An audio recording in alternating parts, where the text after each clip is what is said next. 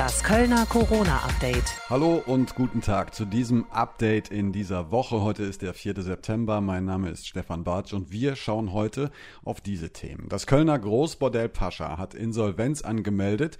Doch was genau bedeutet das für die Sexarbeiterinnen, die ohnehin schon seit Corona keinen sicheren Arbeitsraum mehr haben? Wir sprechen über die Fußball-Bundesliga, speziell Red Bull Leipzig, den Vorstoß mit Fans im Stadion zu spielen und was der erste FC Köln dazu sagt. Und wir haben einen Forscher getroffen, der täglich in der Uniklinik in Sachen Corona forscht. Jetzt aber erstmal die Meldung der Woche im Überblick mit Katrin Ude. Hallo und guten Tag. Sonntag. Auch an diesem Wochenende hatte das Ordnungsamt der Stadt Köln gut zu tun. Grund waren diverse, teils heftige Verstöße gegen die Corona-Maßnahmen. Das hat die Stadt Köln mitgeteilt. Zum Beispiel musste eine Geburtstagsfeier mit rund 150 Jugendlichen am Karl-Scheurer-Weiher am Grüngürtel aufgelöst werden. Außerdem wurde eine Gaststätte in der Innenstadt wegen gravierender Verstöße geschlossen, so die Stadt.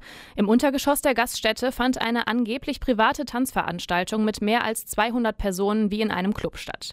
Das Ordnungsamt schloss den Betrieb und leitete ein Bußgeldverfahren ein. Darüber hinaus musste das Ordnungsamt zum Stadtgarten und eingreifen. Anwohnende hatten sich beschwert, weil zu viele Menschen dort in der Außengastronomie und auf der Wiese versammelt waren. Zusätzlich gab es laut Stadt mehrere illegale Partys mit bis zu 200 Feiernden unter der Südbrücke in Poll. Montag. Die Kölnmesse und auch die Partnerunternehmen ziehen eine positive Bilanz für die Gamescom 2020. Zum ersten Mal wurde die eigentlich größte Computerspielmesse der Welt rein digital durchgeführt. Am Sonntagabend war die digitale Gamescom mit einer großen Online-Show zu Ende gegangen. Viele Millionen User aus aller Welt waren in den letzten vier Tagen online dabei. Normalerweise strömen in vier Tagen über 350.000 Menschen in die Kölner Messehallen. Der Come Together Cup rund um das Stadion in Müngersdorf steht für Toleranz und Vielfalt. Wie so viele Veranstaltungen musste auch er Corona-bedingt abgesagt werden. Das Veranstalterteam hat jetzt eine Alternative geschaffen. Ein Konzert mit der Band Casalla. Das Konzert findet am 12. September auf den Stadion Vorwiesen statt. Für Minderheiten und Menschen, die sich aktiv in und für die Stadt einsetzen. Karten gibt es nicht zu kaufen, es werden aber noch Plätze verlost. Den Link dazu findet ihr online auf radioköln.de. Im ersten halben Jahr hat es bei uns in Köln weniger Insolvenzen als im vergangenen Jahr gegeben. Doch der positive Schein trügt. Man rechne noch mit einem deutlichen Anstieg bei den Insolvenzen wegen der Corona-Krise, so die Kölner IHK auf Radio Köln Nachfrage. Dass sich dies bislang nicht in den Insolvenzstatistiken niedergeschlagen hat, ist laut IHK neben den zahlreichen Unterstützungsmaßnahmen sicherlich auch auf die Aussetzung der Antragspflicht zurückzuführen. Also dass Unternehmen eine Insolvenz wegen der Corona-Krise derzeit nicht direkt melden müssen. Wie viele Kölner Unternehmen am Ende dieses Jahres wegen der Corona-Krise pleite gehen, hänge vor allem davon ab, ob noch ein zweiter Lockdown komme und wie sich der internationale Handel entwickle. Dienstag. Die Kölner Schülerinnen und Schüler müssen nicht mehr mit Maske in den Unterricht. Seit Dienstag ist die Pflicht aufgehoben. Auf freiwilliger Basis können die Schulen aber ein Maskengebot verhängen. Das bedeutet, Schülerinnen und Schüler in diesen Einrichtungen können nicht gezwungen werden, eine Maske zu tragen. Die Stadtschulpflegschaft in Köln findet das problematisch. Die Landesregierung entziehe sich ihrer Verantwortung und wälze sie ab, so der Vorsitzende Lutz Tempel. Eine einheitliche Lösung sei besser. Kölner Eltern und Schülerinnen und Schüler seien ganz unterschiedlicher Ansicht. Die einen sind für Masken, Masken, die anderen dagegen. Auf Schulhöfen und im Schulgebäude bleibt die Maskenpflicht aber für alle weiterhin bestehen. Mittwoch. Im August waren weniger Kölnerinnen und Kölner ohne festen Job als noch im Juli. Das hat die Agentur für Arbeit bekannt gegeben. Die Arbeitslosenquote in Köln betrage derzeit 10 Prozent. Die Zahl der Arbeitslosen im August sei mit knapp 61.000 wegen der Corona-Pandemie aber nach wie vor hoch. Gleiches gelte auch für die Anzahl der Firmen, die ihre Mitarbeitenden deswegen in Kurzarbeit schicken mussten. Trotzdem zeigten die Zahlen eine erste positive Entwicklung. Die Führungskräfte würden weiterhin versuchen, ihre Beschäftigten auch während der Corona-Krise zu halten. Donnerstag. Das Großbordell Pascha in der Hornstraße hat Insolvenz angemeldet. Das hat das Amtsgericht auf Radio Köln Nachfrage bestätigt. Seit fünf Monaten ist das Bordell geschlossen. Jetzt seien alle Rücklagen aufgebraucht, sagt Geschäftsführer Armin Lobscheid. 120 Prostituierte und 60 Angestellte hatten nach eigenen Angaben täglich in dem Haus gearbeitet. Das Pascha ist Mieter des Hauses in der Hornstraße. Was mit dem zehnstöckigen Haus passieren wird, ist derzeit unklar. Nach der Absage der Weihnachtsmärkte am Dom und in der Altstadt kommt jetzt ein Lichtblick für alle Weihnachtsmarktfans. Die Veranstalter sind zuversichtlich, dass der Weihnachtsmarkt am Klodwigplatz stattfinden kann, mit begrenzter Frequentierung. Das sagten sie auf Radio Köln Nachfrage. Man sei in den letzten Abstimmungen mit dem Ordnungs- und Gesundheitsamt, so die Aktionsgemeinschaft rund um Bonner Straße und Klodwigplatz, kurz ABC. Die Gespräche liefen sehr gut, man warte nur noch auf das letzte Go. Das Konzept siehe vor, dass Besucherinnen und Besucher sich vorher online registrieren und auch ihre Kontaktdaten angeben müssen. Vor Ort gäbe es einen kleinen Teil an Tickets. Außerdem würde man online informieren, ob noch Platz sei oder nicht. Bis zu 20 Hütten könnte es geben, so die Veranstalter. Und soweit die Meldungen der Woche bis 12 Uhr mit Katrin Ude. Diese Nachricht hat am Donnerstag in Köln für Aufsehen gesorgt. Das Pascha, Europas größtes Bordell, ist pleite und macht wohl dicht wegen Corona. Beim Amtsgericht Köln wurde die Insolvenz bereits beantragt. Die Kosten für Miete und festangestellte Mitarbeiterinnen und Mitarbeiter waren zu hoch. Denn seit März gibt es keine Einnahmen. Und dieses Pascha aus könnte erst der Anfang sein. Viele Experten und Expertinnen rechnen damit, dass auch kleinere Bordelle für immer schließen. Das wiederum hätte fatale Folgen, vor allem für die Sexarbeiterinnen und Sexarbeiter. Konstantin Klostermann aus der Radio Köln Redaktion. Das Problem hierbei sind wohl die fehlenden Schutzräume. Ja, Sicherheit und Schutz für die Prostituierten wird es dann kaum noch geben. Die Gefahr, Opfer von Gewalt zu werden, die wird steigen. Denn äh, das müssen wir uns klar machen. Sex für Geld, das gibt es natürlich auch jetzt, aber es läuft eben alles illegal ab. Äh, Infektionsschutz, was Corona angeht, äh, ist im Moment auch Fehlanzeige.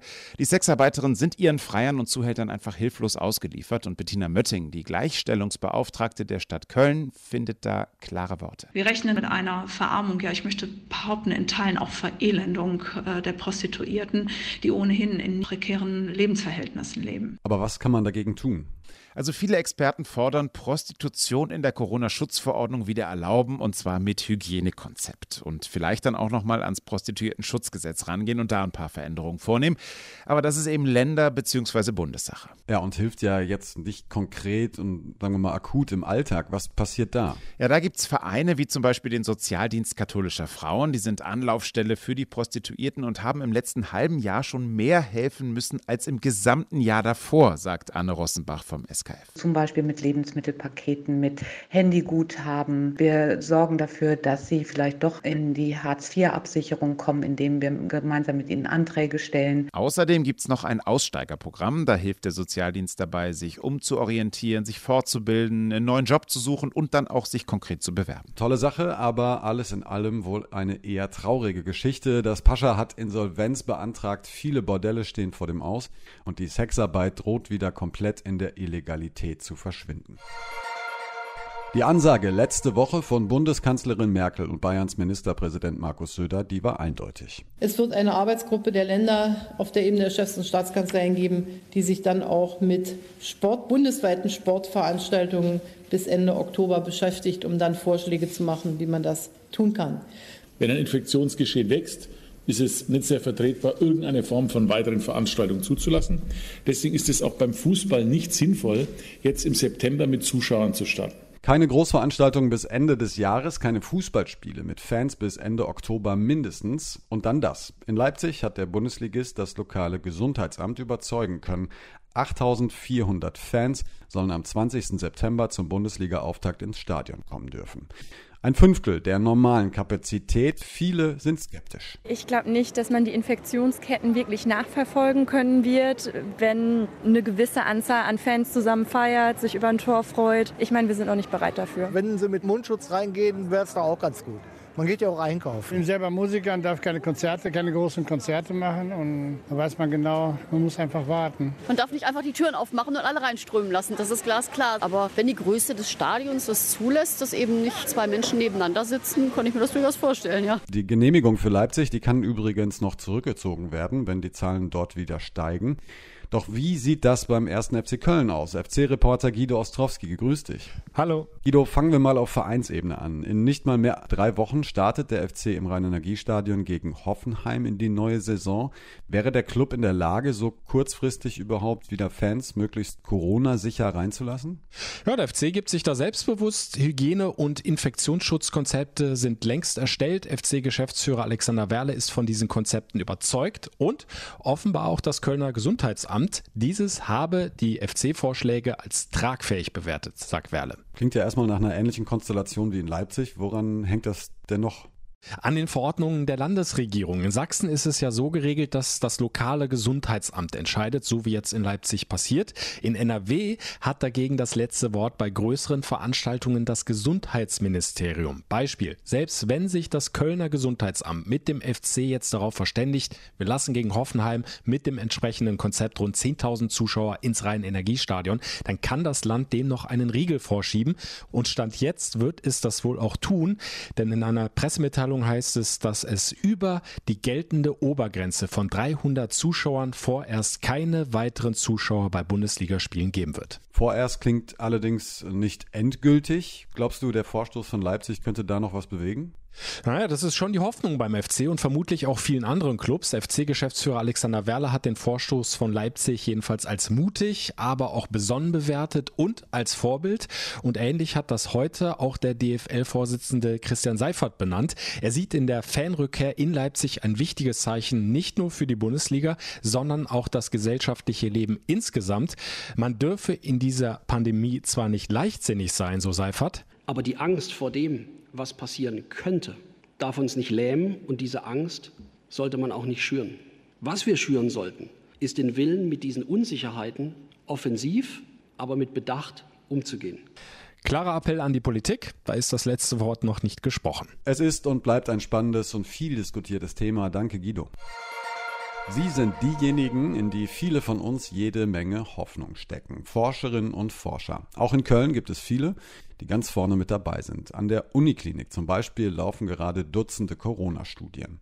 Konstantin Klostermann hat in dieser Woche einen Forscher getroffen, Infektiologe Professor Oliver Cornelli. Das ist natürlich total spannend, klar. Es sind interessante Zeiten für alle Mediziner in der Forschung, aber auch Zeiten mit viel Arbeit und wenig Schlaf. Theoretisch klingelt der Wecker um 6.30 Uhr, praktisch bin ich aber immer schon eine Stunde vorher da. Dann ähm, mache ich erstmal, schaue ich, was über Nacht die Kollegen aus äh, anderen Zeitzonen so getan und geschickt haben. Dann geht's für viele Stunden ins Institut an der Uniklinik und selbst danach ist noch nicht Feierabend. Meistens geht der Arbeitstag gerade bis abends 11, 12 Uhr. Wenn man es übertreibt und arbeitet, weil es einen jetzt so fasziniert, mal bis 2, 3 Uhr weiter, das ist schlecht, weil das ist wie lange feiern.